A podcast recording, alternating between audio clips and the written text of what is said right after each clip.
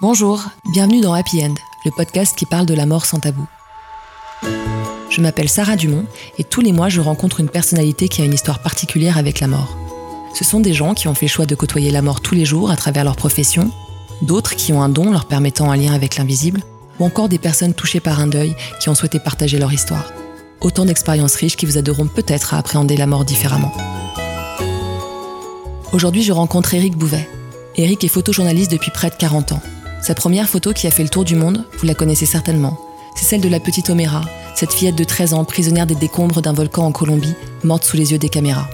Un premier choc pour ce jeune reporter. Eric a ensuite couvert de nombreux pays en guerre pour l'agence Gamma. Il s'est aussi rendu au Soudan et en Somalie, des pays ravagés par la famine. La mort, il en a souvent été le témoin direct, avec toutes les atrocités qui la précèdent.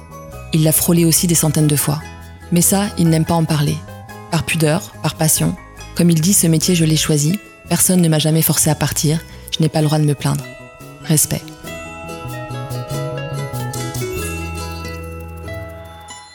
Je décide de devenir photographe reporter en 1980 quand je suis en fait à l'ECPA, le service cinématographique et photographique des armées au Fort d'Ivry. Et en fait, euh, j'avais demandé, euh, c'était le service militaire obligatoire à l'époque, j'avais demandé euh, photographe dans la marine à Tahiti je me suis retrouvé barman au bar Souzov dans l'armée de terre deux kilomètres de chez moi. Donc en gros, c'est ma vie, c'est ça, c'est que c'est toujours des surprises. Et je fais ce service militaire et donc en mai 81, donc élection, Mitterrand, la gauche arrive. Et euh, je m'enfuis de mon bar et euh, je fonce à l'Elysée avec mon petit appareil photo et mon 50 mm, j'ai 19 ans. Et je me dis, euh, ouais, je vais aller faire les photos. Et je me retrouve au dernier conseil des ministres de Giscard, derrière, au-dessus de Raymond Bar, en poussant la porte, en passant avec tout le culot que l'on a à cet âge-là. Et là, je me retrouve au milieu de tous les grands reporters que je connaissais de nom ou que je regardais dans les la revue spécialisée de l'époque. Et j'ai recommencé la semaine d'après pour faire la poignée de main entre Chirac et Mitterrand. Puis je me suis dit, bon, ben, facile. Allez hop. Et c'était parti. Mais justement, sur, alors, sur le terrain de guerre en, spécifiquement, c'était quoi ton premier reportage? Moi, j'ai eu la chance de commencer doucement euh, en allant d'abord à Belfast, qui était une bonne école de formation, si je peux dire. Et en fait, euh, je suis rentré très vite à l'agence Gamma. Et Gamma a été une. J'ai l'habitude de dire que c'était ma deuxième moment parce que elle a été très formatrice. On faisait tout. On faisait, euh, on pouvait aller faire un conflit, euh, revenir. Le lendemain, tu faisais le tapis rouge de l'Olympia et puis l'Élysée, la conférence de presse d'un leader syndical et tu allais faire ensuite les ours polaires au Canada et puis tu revenais, tu repartais sur un gros coup. Enfin bon. Donc c'était euh, extrêmement enrichissant. Et pour en revenir au conflit, c'était euh, très bien de commencer. Euh, c'est ce que je dis toujours aux jeunes qui comme il y a eu le départ de la guerre en Syrie, il y a plein de jeunes qui sont partis. Ou en Libye, je regardais avec des erreurs, des parce que ça s'apprend quoi, le, terrain. On, n'arrive pas là-dedans comme un chien dans un jeu de quilles, c'est pas, on y joue sa vie quand même. Et du coup, Belfast a été vraiment, j'étais très content d'avoir commencé par ça. Et puis après, euh, qu'est-ce que j'ai fait? J'ai fait un peu d'Afrique et puis après, je suis parti en Afghanistan. Et après l'Afghanistan, ça a été quoi dans l'ordre? Euh, Il y a eu des guérillas en Afrique, il y a eu la l'ex-Yougoslavie, la Somalie, la Tchétchénie. Euh, je, ne sais plus dans, dans l'ordre. beaucoup, en tout cas. Oui, au ouais, ouais, pendant 20 ans, ouais, ça a été 25 ans même. Ouais. Et ce goût du risque, il vient d'où? Le goût du risque, oui, c'est toujours euh, une question un peu embarrassante parce que c'est pas une question de risque, c'est une question de d'aventure, de vie euh, forte, de vie extraordinaire. Malgré que j'ai l'habitude de dire que la plus belle des aventures, c'est d'avoir des enfants et de s'en occuper, évidemment. Hein, Mais euh, quelle richesse, quoi. Je veux dire, même si aujourd'hui c'est compliqué de, travailler et donc de, de, vivre. Hein, mais euh, je parle financièrement en parlant. Hein. Ça restera, euh, je veux dire, personne ne me l'enlèvera, quoi. Tout ce que tous ces gens que j'ai pu rencontrer, toutes ces histoires folles. Alors ça passe effectivement du frisson à, euh, à la plongée dans la folie. enfin bon, il y a une échelle de gris qui est très très longue. Est-ce que tu es capable de dire combien de fois tu as frôlé la mort au cours de ta carrière? Non, des centaines. Des, balles qu'on sifflait ou des explosions pas trop loin, des centaines de fois. J'ai, sinon, je crois, euh, une, deux, trois, quatre. J'ai été touché cinq fois par des balles. Et sinon, des centaines de fois, celles qui sont passées, mais vraiment très près. Euh, il y a bien au moins une petite demi-douzaine d'explosions, de fois où j'étais soufflé par des explosions. Et sinon, évidemment, bon, bah, ce qui tombe à, à 50 mètres, ça, il y en a eu beaucoup aussi, mais. Est-ce que justement tout ce vécu euh, a fait évoluer ta vision de la mort? Hmm, Je ne pense pas, non. Non, non, pour moi, c'est une. Je, je sais que j'ai vécu avec, que je continue à vivre avec euh, parce qu'elle me poursuit d'une certaine manière, mais euh, non, non, non, c'est une bonne saloperie et euh, je suis pas du tout prêt pour euh, la rencontrer, j'ai pas envie. On s'en fout maintenant. Donc tu as, tu as fondé une famille, tu es en couple, euh, tu as deux enfants. Comment tu as réussi à concilier ce métier avec une vie de famille? En fait, euh, ça a été mon... Sans eux, sans cette famille, je serais plus là, c'est sûr. Ça c'est certain. Parce que j'aurais poussé plus loin le bouchon, parce que je serais allé... Euh, parce que j'ai réussi à m'arrêter très souvent. Ça a été un rempart c'est, je suis revenu euh, à chaque fois parce que j'avais envie de cette vie de famille, parce que je, mais parce que j'avais eu très peur et parce que il y a les moments où euh, on gère plus et puis il y a les moments où on sait que si on reste, ça va aller trop loin et puis il y a des fois que donc c'est euh, après, je me reproche strictement rien euh, au niveau du métier parce que à partir du moment où on donne un assignment pour une semaine, qu'on le prolonge peut-être d'une autre semaine et qu'après que t'as plus rien, bah tu peux pas rester avec tes propres deniers. Hein, donc euh, tu rentres, même si ça te fait mal au cœur parce que l'histoire est pas finie, parce que ça continue, parce que tu lâches quelque chose. Quoi. Mais euh, donc j'étais retenu financièrement et quelque part peut-être que ça m'a arrangé parce que j'avais dû rester plus longtemps sur des histoires euh, euh, scabreuses, peut-être que je serais plus là. Alors aujourd'hui, tes enfants sont grands, ils ont 29 euh, et 24 ans, si je ne me trompe pas. Comment tu les préparais à tes départs? Comment ils vivaient ces départs quand ils étaient plus jeunes?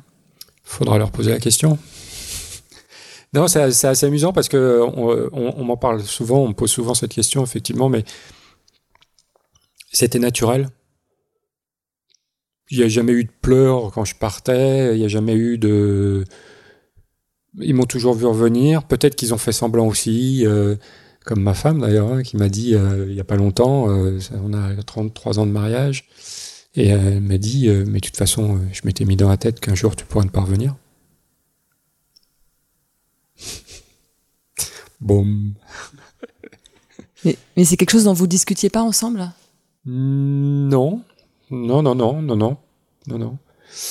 une fois, elle m'a empêché de partir. Une seule fois. C'était euh, pour Ebola. Euh, j'avais trouvé une idée de traitement euh, que j'avais proposé à MSF il y a il y a trois quatre ans hein, quand c'était en Afrique de l'Ouest, la Sierra Leone et tout ça.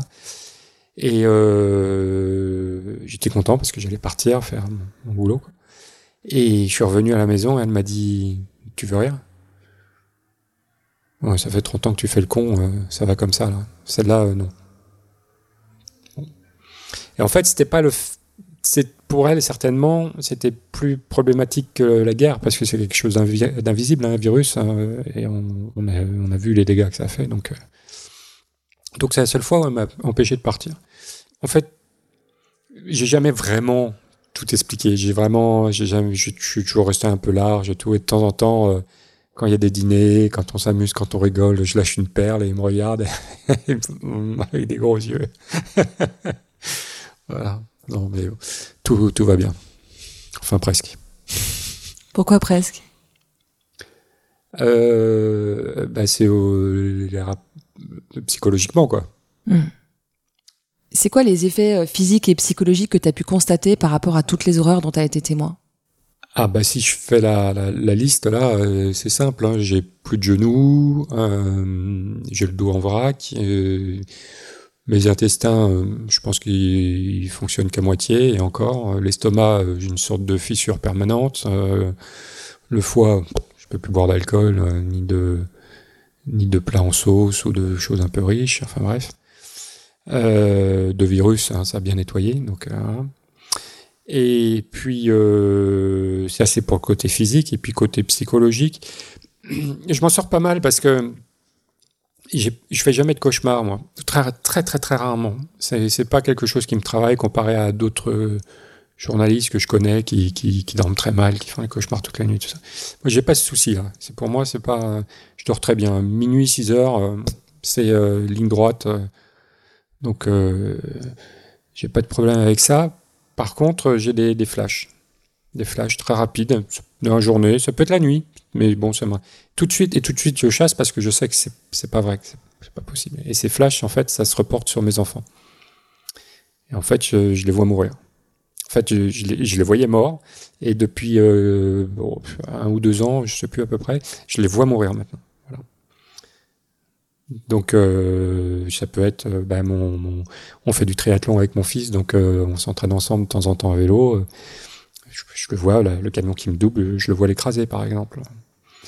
Ma fille, bon, je vous raconte pas, c'est une fille, donc voilà, j'ai tout de suite compris hein, de quoi il s'agit, avec le couteau sur la gorge, bref. Donc, donc c'est des, j'ai reporté en fait certainement hein, tout, toutes ces horreurs que j'ai pu voir les horreurs d'une famine. Je crois qu'il n'y a rien de pire qu'on puisse, euh, euh, pour un être humain euh, valide, arriver et être au milieu de. de...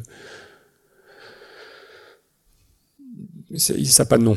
Voilà, une famine. Et puis, et puis bah, tous ces morts, torture, exécution sommaire, enfin bon, bref. Donc, et puis le fait que c'était à côté, tu peux rien faire, quoi.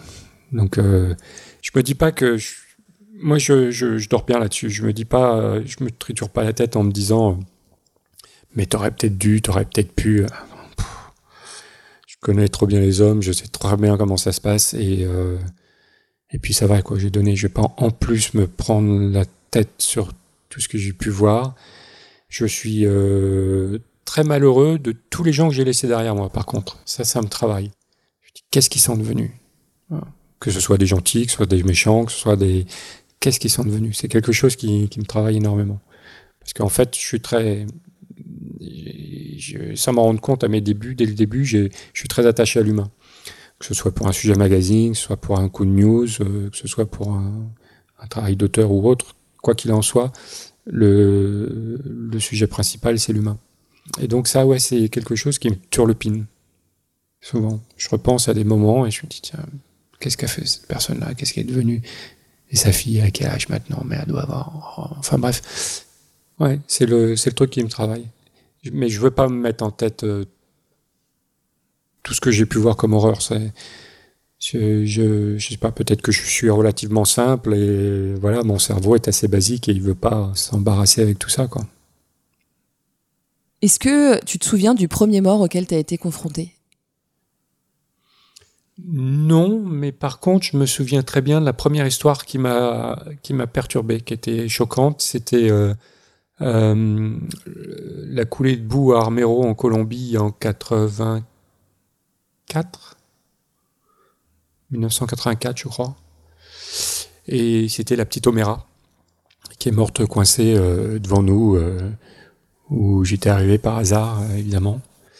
Et ça a été, euh, été un choc. Et euh, ça terrible parce que j'étais jeune, hein, j'avais très peu de métier à, de bouteille à l'époque et euh, et euh, on, ça faisait déjà 24 heures que je marchais dans la boue au milieu des cadavres, euh, bref. et on arrive sur cette gamine qui est encore vivante et, et qui, qui, qui, parle devant la télé. À ce moment-là, il y a une télé qui passait aussi, qui dit « Maman, je sais que je vais mourir, je t'aime très fort, embrasse mon petit frère », enfin bref. Et tout de suite, quand j'arrive, je me dis, c'est l'image qui résume toute la situation. Et ça peut paraître choquant quand j'en parle comme ça pour les gens, parce que, bon, euh, mais ça fait 24 heures qu'on est là. J'ai fait des images, mais euh, euh, c'est vraiment... Euh, Bah, c'est pareil, c'est horrible. Hein. Il, y a, voilà, il y a plein de macabées partout. Euh, bref. Je précise que c'est euh, l'irruption d'un volcan hein, qui a C'est une coulée de boue. C'était une coulée de boue. C'est une sorte de, volcan. Et ça, en fait, ça a nettoyé toute une ville. Ça a rasé toute une ville. Ça a emporté euh, la plupart de la ville. Et quand j'arrive sur cet enfant, tout de suite, j'ai le choc. Quoi. Je me dis, mais c'est terrible parce que à elle toute seule, elle résume tout ce que j'ai pu voir là pendant 24 heures. Et je fais quelques photos, je reste très peu de temps, et je vais vomir dans mon coin là-bas, et je repars. Je reste pas. Contrairement à d'autres, bref. Et, euh, et voilà. Et ça a été pour moi oui, la première euh, claque. De se dire que bah, cette gamine, elle est là, elle va mourir, elle est devant nous, et on peut rien faire. Justement, comment tu te nettoies de, de ces visions euh, traumatiques? Est-ce que tu as un rituel? Est-ce que tu as une méthode pour toi euh, arriver à évacuer aussi ces images extrêmement choquantes? Non. Rien. Est-ce que tu as une règle par rapport à les images que tu vas faire et ne pas faire? En l'occurrence, là, il y en a un qui est resté, qui a fait des photos en gros plan. Toi, c'est quoi la règle que tu t'es fixée par rapport à ça? Quelle frontière tu mets entre le voyeurisme et euh, le fait de devoir témoigner d'un événement? J'ai pas, j'aime pas les règles, hein. j'aime pas les cases, j'aime pas, j'aime pas tout ça. Tout ce que je sais, c'est que j'ai fait une grosse erreur toute ma vie, enfin donc plusieurs, c'est que je me suis beaucoup censuré. Et ça, ça a vraiment été une erreur, mais magistrale. Pas parce que j'aurais pu faire des images très fortes, choc, avec lesquelles j'aurais pu vendre, gagner plein d'argent, ou euh, bref. Et ça, c'était le bon côté, dans le sens où moi, justement, j'ai toujours fait attention à la dignité des gens et j'ai toujours respecté l'être humain, qu'il soit vivant, blessé, mort, bref. Hum, donc, je suis passé à côté de beaucoup d'images. Et il y a des images que je me suis refusé de faire. C'était en, donc en Somalie, au Soudan aussi un peu, mais en Somalie, les deux, deux famines que j'ai couvertes. Parce que là, j'ai vraiment, pareil, je peux dire que j'ai sombré dans la folie là ce, jour-là et euh, et je me suis dit c'est pas possible de montrer ça. Et en fait, je m'en veux aujourd'hui parce que même si les images on les avait pas sorties à l'époque, avec le, le, temps qui passe, on peut les sortir. il y a un autre regard, il y a une autre analyse. On n'est plus dans le show. Donc les images, elles sont faites. Moi, je sais que ça peut paraître prétentieux, mais je sais que je travaille pour l'histoire. Mon boulot de photojournaliste fait que je travaille pour l'histoire, comme tous les autres. Hein. Nos photos sont dans les livres d'histoire, des manuels scolaires de, de collège, de lycée. Elles sont dans les musées. Euh, elles, sont euh, là pour euh, montrer ce qui s'est passé. Et c'est certainement la plus grande fierté de ce boulot. Là où je suis en colère contre moi, c'est que donc j'aurais dû faire ces photos parce que je me suis dit que mais si les types, les soldats américains qui sont arrivés dans les camps de concentration en Pologne, en Allemagne, en 45, s'ils avaient eu la même réaction que moi devant ces horreurs, c'est pareil, c'était, il n'y a, y a, pas d'adjectif, il n'y a pas de mots pour décrire ce qui, ce qui s'est passé.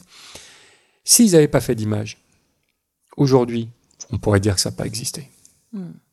Bon, il y a quelques quelques zozos euh, auxquels on ne prête pas attention, qui sont toujours là pour euh, tout renier et faire de la négation, mais on s'en fout, c'est minime. On n'y prête pas attention. Mais l'image est une preuve. Et si ils n'avaient pas fait ces images-là, aujourd'hui, je suis persuadé qu'il y aura encore beaucoup de pourcentage de gens qui pourraient dire mais non, ça n'a pas existé. Donc voilà, donc euh, Ouais, j'ai pas de regrets dans ma vie, mais euh, peut-être un, celui-là, ouais. De pas avoir fait toutes ces images. Et ce jour-là, pourquoi tu es parti Parce que c'était trop dur pour toi quand tu dis j'ai sombré dans la folie après. Ça veut dire quoi, ah sombrer dans la folie? Euh Ah oui, oui, oui, non, non. Tu vois, j'ai des frissons là encore. Non, non, c'est. Euh, c'est. c'est inexplicable. Comment peut-on mourir de faim, quoi? Surtout avec notre société de consommation, c'est horrible. J'ai un peu de mal avec les supermarchés en fait. J'imagine. Et entre, entre reporters sur le terrain, il y a une forme de solidarité justement pour affronter ces moments euh, douloureux? Oui, c'est très délicat, ça dépend. Il y a des gens avec qui on s'entend très bien. Euh, il peut y avoir des bonnes surprises avec euh, des gens qu'on connaît mal et puis qui sont, qui s'avèrent être de très bons compagnons et que vous dites bon ben s'il se passe quelque chose, effectivement, je peux compter sur lui. Et puis il y en a d'autres qu'on connaît bien et qu'on sait que bon ben s'il se passe quelque chose, il faudra se démerder tout seul. Non, je, caricature un petit peu, mais pour la plupart des gens que je connais, que j'apprécie, je sais qu'il n'y aurait pas de... Parce que c'est surtout ça le truc. Sur le terrain, on se tire un petit peu la bourre, c'est normal quelque part. Euh, mais euh, à partir du moment où on est sur une ligne de front et qu'il y a la mort qui rôde, forcément une sorte de serrer les coudes, d'entraide. Euh, enfin, d'entraide, on s'entraide pas, on n'a pas à s'entraider. Sauf s'il y a un qui est blessé ou euh, voilà, c'est surtout là-dessus qu'on compte. Mais est-ce que vous échangez sur euh, éventuellement vos traumatismes au retour Est-ce que c'est des discussions que vous pouvez avoir entre vous Est-ce que c'est vraiment une omerta et vous en parlez jamais et vous gardez ça pour vous? Non, je, alors moi je vois personne en fait. Hein. Je, me suis vraiment consacré à ma famille. je, je suis pas du tout à aller dans, des bars, à faire des soirées arrosées et puis euh, lâcher le morceau. Euh, non, c'est pas mon truc. je préfère voir des gens de temps en temps comme ça, mais pas. Non, c'est pas. Non, je, me, je me, soigne avec euh, avec ce que j'ai à la maison, comme on dit. Et alors les rédactions pour lesquelles tu travaillais, puisque tu me disais tout à l'heure que c'était de plus en plus compliqué. Elle vous propose un accompagnement psychologique euh, à votre tour? Ah, mais il faut arrêter. Hein. Le photographe est indépendant, donc il est rien. C'est, euh, je, vais te donner un exemple. Quand nous sommes pris, euh, faits prisonniers pendant la guerre d'Irak, guerre du Golfe en 91, nous sommes deux à être pris euh, tout de suite prisonniers, parce que nous sommes les premiers à aller trop loin, et bon, on passe un sacré mauvais quart d'heure, comme on dit. Et à plusieurs heures plus tard, euh, je souffle parce que arrive, euh, je sais plus combien, une vingtaine d'autres journalistes internationaux qui sont aussi faits prisonniers. Donc là, je me dis, bon, ça peut durer, c'est pas grave. On peut faire disparaître deux Gugus parce qu'évidemment, on était espions, hein, forcément, à leurs yeux. mais faire disparaître CNN, BBC et toute la clique, non. Ça, mmh. voilà, c'est plus compliqué. Donc euh, voilà, on a bouffé de la purée de date pendant euh, combien une semaine. Euh, et au lieu de nous ramener vers le Koweït, évidemment, où vous avez plus accès, ils nous ont ramenés sur sur Bagdad et après prendre un bus jusqu'à la frontière jordanienne. Enfin bon, bref, c'était quand même un long cheminement. Et arrivé à la frontière jordanienne, on arrive le soir, il fait nuit. Et nous devons être à peu près une grosse vingtaine, 25, un truc comme ça.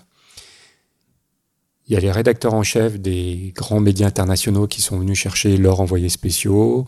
Il y a l'ambassadeur de France qui est venu chercher l'envoyé spécial du monde. Euh, bref, tu vois, le grand Barnum. Et on se retrouve à deux. Deux photographes indépendants, tout seuls comme des cons à la frontière. Et on reprend un bus pour repartir à la frontière pour aller jusqu'à Amman. Et là, le rédacteur en chef du Monde, il propose pas de vous prendre, enfin, de vous emmener avec lui. Il n'est pas là, le rédacteur en chef du Monde. C'est l'ambassadeur. Monsieur, monsieur l'ambassadeur, son excellence. Oui. J'ai beaucoup de respect pour tous ces gens. Mais on te propose pas de. J'ai jamais eu d'aide qui que ce soit au niveau euh, de, des officines du Quai d'Orsay, parce que je ne suis qu'un photographe indépendant.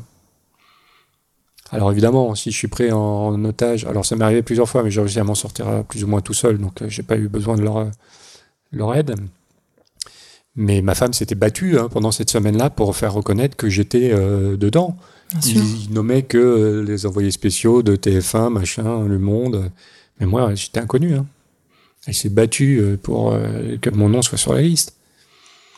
Donc, j'ai l'habitude, l'humiliation, c'est. On n'est rien. Photographe indépendant, on n'est rien. D'accord, donc accompagnement psychologique, n'en parlons pas. Non mais on remplit les livres d'histoire. C'est pas grave. Justement, tu, quand tu pars, tu dis je ne sais jamais si je vais revenir quelque, enfin quand même. Est-ce que tu as déjà écrit tes dernières volontés Non, c'est pas ce que tu as dit. J'ai pas dit ça, moi. Tu as dit que tu avais frôlé la mort des centaines de fois. Donc ça veut dire que tu, tu, tu, sais quand même que quand tu pars, tu vas peut-être pas revenir. Si. Ah d'accord, alors explique-moi la différence. Bah, c'est pas parce que tu as des balles qui sifflent qu'il y en a une qui va être pour toi. Tu crois vraiment à ta chance Ah, elle est énorme. C'est une chance insolente, donc il euh, n'y a pas de raison qu'elle s'en aille. Donc, t'as jamais écrit tes dernières volontés, prévu les choses, prévu ton départ éventuel euh, sur des carnets pour ta femme, et Non, jamais de lettre d'adieu. Non, et je me suis toujours dit, euh, le jour où je fais ça, ça sera peut-être un mauvais signe. Ok. Par contre, par contre, quand je pars de chez moi et que je ferme la porte, je me dis, mais qu'est-ce que tu es en train de faire comme connerie? Est-ce que c'est pas la dernière fois que tu vois cette porte? Mais bon, clac, c'est fini et euh, tu passes à autre chose. Est-ce que tu as déjà, sur le terrain, senti que ça pouvait euh, vriller et du coup passer des coups de fil à ta famille? Alors, passer des coups de fil, c'est nouveau. Hein. Euh, j'ai passé les trois quarts de ma carrière sans téléphone. Hein, donc, euh, non, ce qui a été amusant, c'est au c'était Monténégro. C'était suite à la guerre en Yougoslavie, donc dans les années mi-95 peut-être, chose comme ça. Non, c'était après la Tchétchénie. Je dirais plutôt euh, fin, fin des années 90. Et euh, parce que j'avais un téléphone. Et donc, euh, on est pris sous le feu, ça défouraille, badaboum, badaboum. Le téléphone sonne, je le sors machinalement, je dis allô, allô, et bam, bam, bam, bam, bam, allô? Et c'est ma femme au bout du fil et elle me dit c'est quoi ce bruit? Je lui dis non, non, c'est rien, t'inquiète pas, je te rappelle. Donc ce jour-là, en tout cas, ta femme s'inquiétait pas pour toi? Ben non, parce qu'elle n'était pas au courant du. Alors que nous, on a l'impression aujourd'hui, comme tout va vite, qu'on a l'information en direct, que pratiquement, que. Ben non, il y a toujours quand même un temps de latence sur certaines choses, quoi. Alors est-ce que parce que c'était euh, parce qu'il y avait personne avec nous là-haut sur ce point, mais les morts redescendaient quand même. Hein. Ils étaient traînés, euh, les blessés énormément. Euh, ils étaient au milieu de la foule. Donc, il y avait aussi l'été international qui était là, dans les médias internationaux. Donc, donc je sais pas pourquoi il n'y avait pas d'informations plus rapidement là-dessus. C'était étrange. Pour moi, ça a été étrange comme phénomène. Est-ce que tu as déjà vu un psy pour gérer ces traumatismes? Quel traumatisme Les traumatismes que tu évoquais tout à l'heure. Je me souviens pas toutes ces douleurs dans ton corps, dans ta tête, euh, ces images, ces flashs qui te qui t'envahissent quand même. Ah, mon corps, c'est physique. Tu racontes quand même que tu as des moments où tu as craqué. Enfin, j'imagine que quand tu reviens, c'est on passe pas quand même tout de suite euh, à autre chose. Eh ben si. Donc t'as jamais consulté euh, de spécialiste pour t'accompagner, pour. Il faut pas que j'y aille parce que sinon il va gagner beaucoup d'argent. donc tu préfères euh, voilà te Non non, je préfère rien du tout. Je, m'en sors pour l'instant avec euh, avec ça. Euh, ça va. Je, ne doute pas du tout du fait que ça ferait forcément du bien ou que ça me servirait, bien entendu. Mais je m'en sors pour l'instant avec ça. Je je suis je me traîne effectivement euh, tout, tout, ça, je me le traîne, hein, je m'en cache pas. Hein. mais je ne suis pas à plaindre, quoi. Personne m'a jamais forcé à faire ce boulot. Donc si j'ai des soucis, c'est entre guillemets bien fait pour ma tronche. Quoi. Personne m'a forcé à le faire, c'est moi qui ai voulu y aller. Et aujourd'hui encore, on me proposerait d'aller en Libye, là où ça chauffe, euh, je pars. Donc euh, non, non, je n'ai pas de, pas de complainte. La complainte que j'ai, c'est euh, euh, d'être très en colère contre le système actuel de la presse, qu'on n'arrive plus à partir, qu'on n'arrive plus à travailler, que voilà quoi. Oui, je suis assez en colère là-dessus. Et en même temps, s'installe une sorte de déprime quelque part, parce que forcément, euh, avant, tu partais dans tous les sens, tu travaillais, et chaque fois qu'il se passait quelque chose, voilà. Aujourd'hui, il se passe plein de choses, on fait plus rien, on part plus, on travaille plus, on gagne plus notre vie. Donc forcément, euh, je ne connais personne qui passerait de, la, de tout en haut euh, à tout en bas euh, en se disant ouais c'est pas grave. Ça c'est c'est dur. Ouais. En, plus de effectivement de tout ce que j'ai pu avaler entre guillemets, mais ouais, il faut payer son loyer quoi, il faut survivre, hein, c'est tout. Donc c'est compliqué. C'est compliqué et c'est c'est dur à c'est dur à, à accepter. Tu as tiré un livre de ton expérience euh, en Tchétchénie où tu es parti 15 euh, jours euh, et aucun journaliste occidental n'avait réussi à aller. Si je me trompe pas, tu as suivi un commando russe en Tchétchénie. Le livre, c'était pour évacuer tout ce que tu avais vu? Évacuer, non. Oui, on dit souvent que l'écriture sert à ça. Peut-être, je ne sais pas. Non, mais de toute façon, ça n'a pas été aussi simple que ça, hein, parce que c'était en 95 cette aventure. En 2000, deuxième guerre de Tchétchénie, euh, le Monde euh, me demande un papier. je leur un petit truc avec des photos, et là, un éditeur tombe dessus et me dit génial, venez, on va en discuter. Je raconte un peu, il me dit super, voilà, là un Mac, là un avaloir. Allez hop, mais mettez-moi tout ça euh, sur le papier.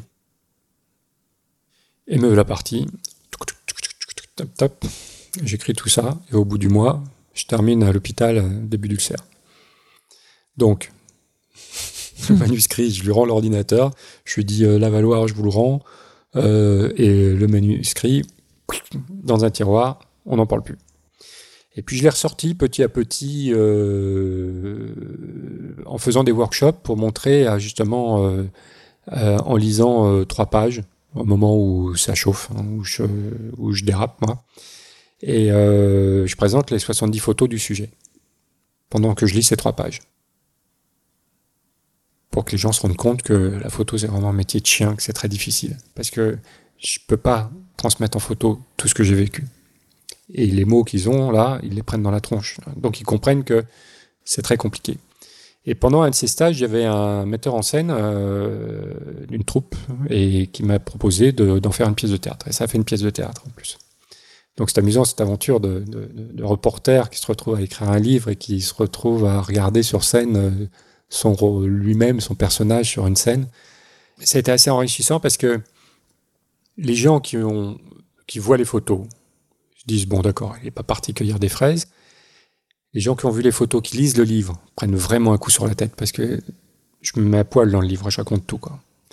Et les gens qui ont vu les photos, qui ont lu le livre, qui ont vu la pièce de théâtre, les aficionados hein, évidemment, hmm. ceux qui ont vu la pièce de théâtre, c'est encore plus fort. Donc le spectacle vivant est plus fort que les mots, que les mots sont plus forts que l'image. Donc vraiment, j'insiste, photographe, c'est un métier de chien. c'est compliqué. Et t'as pas développé d'ulcère en regardant la pièce de théâtre? Ah, la première fois, ça m'a fait mal. Ah, je l'ai pris vraiment dans la gueule. Ça a été euh, un, gros, un gros coup de poing. Puis après, les, autres séances, j'ai regardé la technique, euh, comment gérer les éclairages, et puis euh, le son, et puis le jeu. Et puis je me disais, ah tiens, il joue pas pareil là. Enfin bon, voilà. Est-ce que tu as une, activité qui te permet de te, libérer euh, de tout ça? Tu te parlais tout à l'heure de course à pied De, de triathlon. Est-ce que c'est ça qui te permet d'évacuer euh Non, le triathlon, ça me permet de me prouver à moi-même que je suis encore quelque chose. Comme tout autre sport. Hein. Sauf que là, bon, comme on dit, pourquoi être mauvais dans un sport Autant être mauvais dans trois, hein, c'est encore mieux. Non, euh, c'est une très bonne défense parce que je suis obligé de faire euh, au minimum une heure de sport par jour. Donc euh, ça, ça dégage bien la tête. Hein. C'est voilà, voilà, c'est le, sport aide beaucoup. J'aurais pu, franchement, pour moi, il serait facile de tomber dans l'alcool, la drogue un peu moins parce que j'ai jamais été très porté dessus, mais mais putain, avec ces, ces, zones de dépression il euh, y a, y, a, de quoi, y a de quoi euh, tomber très vite euh, du mauvais côté. Hein. Et malgré toutes les horreurs que tu as vues, est-ce que tu arrives encore aujourd'hui à avoir des émotions, à ressentir des émotions, ou est-ce que tu es coupé de tes émotions? Ah mais je suis un hypersensible, moi. Moi, je pleure au cinéma, je peux pleurer devant un tableau, un livre, des, des phrases qui me touchent, ouh, ça monte. non, non, c'est... je sur le terrain, je suis archi blindé, je ferme le rideau, mais, mais sinon, non, non, je suis. Euh, bon, bah, voilà quoi. ah non, non, moi je suis pas, suis pas du tout ces espèces de, vieux euh, au cuir euh, bien entretenus. Non, non, je suis un hypersensible. Appienne, c'est fini. Pour aujourd'hui. Si vous avez envie d'en savoir davantage sur le travail d'Éric Bouvet, rendez-vous sur son site ericbouvet.com sur lequel vous pouvez commander son livre Jusqu'au bout. Une descente aux enfers avec des commandos russes en Tchétchénie, dans laquelle Eric raconte les dessous de son reportage en 2015. Je vous invite aussi à venir visiter le site happyend.life qui aborde la mort de façon positive et vous donne rendez-vous le 27 juin prochain pour un nouvel épisode. Et d'ici là, vivez en paix avec la mort.